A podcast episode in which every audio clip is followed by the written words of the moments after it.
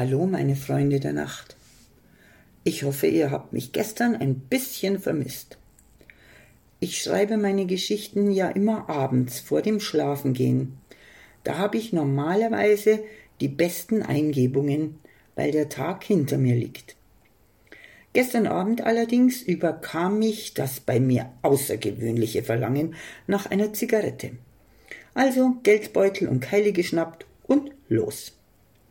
In Zeiten von Energie-, Wirtschafts- und Klimakrise, alle anderen Krisen aufzuzählen, sprengt hier den Rahmen, gibt es anscheinend auch eine Zigarettenkrise.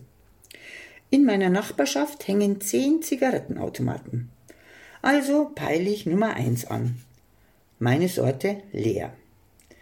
Automat Nummer zwei, meine Sorte in vier Schächten, alle leer. Nummer drei und vier wollten kein Geld von mir. Bei Nummer fünf waren auch alle Alternativen leer.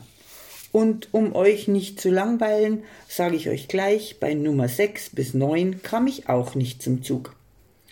Jetzt waren nicht nur ich, sondern auch Kylie schon einem Nervenzusammenbruch nahe, als Nummer zehn mir endlich das nötige Suchtmittel zur Verfügung stellte.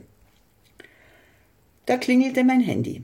Eine Nachbarin erkundigte sich nach meinem werten Wohlbefinden, da sie mich schon so lange nicht mehr gesehen hatte. Ich habe das Gespräch abgekürzt, da, wie gesagt, meine Nerven nach der richtigen Menge Nikotin verlangten, und habe sie gefragt, ob sie ein Bier zu meiner Zigarette zu Hause hat. Ja, klar. Und schon war ich auf dem Weg. Es wurde ein schöner Abend auf der Dachterrasse mit Blick auf die halbe Stadt im Sonnenuntergang. Auf dem Heimweg verfiel mein Handy in einen Dauersignalton.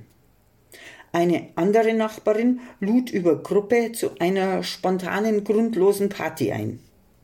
Ich, die spontane, angeschickerte Endfünfzigerin, hab mir grad überlegt, was ich von zu Hause zur Spontanparty mitnehmen kann. Da kam die Nachricht von der Mit-30er Nachbarin, Ups, ich hab ja vergessen, das Datum mitzuteilen. Ich verrat euch das Datum jetzt nicht, sonst ufert die Party ja aus. Aber ich hab noch über vier Wochen Zeit, mir ein Outfit zu überlegen.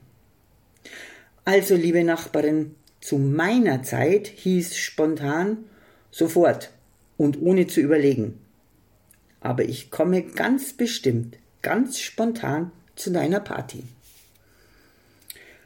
Dann der Schreck, als ich vor meiner Haustür stand.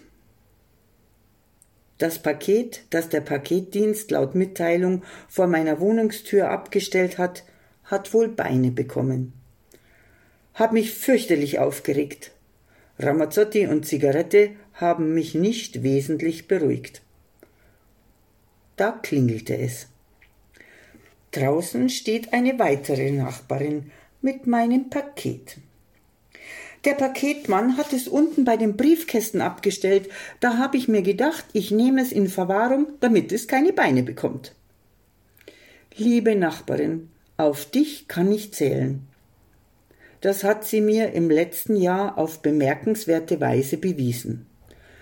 Damals war ich am absoluten Tiefpunkt der Depression, also an der Depression der Depression. Mein Küchenabfluss war verstopft, das Wasser stand im Becken bis Oberkante. Genauso gut hätte der Fluss Hochwasser bis zum vierten Stock haben können. Das war eine nicht zu bewältigende Katastrophe.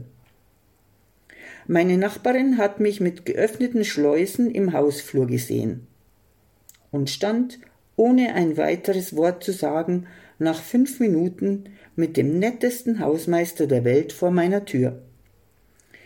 Ich durfte dem Geschehen noch nicht einmal zusehen, aber als beide gegangen waren, war das Hochwasser zurückgegangen, der vierte Stock wieder trockengelegt, die Küche sauber und ich mit einer guten Tasse Kaffee beruhigt. Was will ich euch damit sagen? Na, nichts. Aber ein Hoch auf meine Nachbarinnen.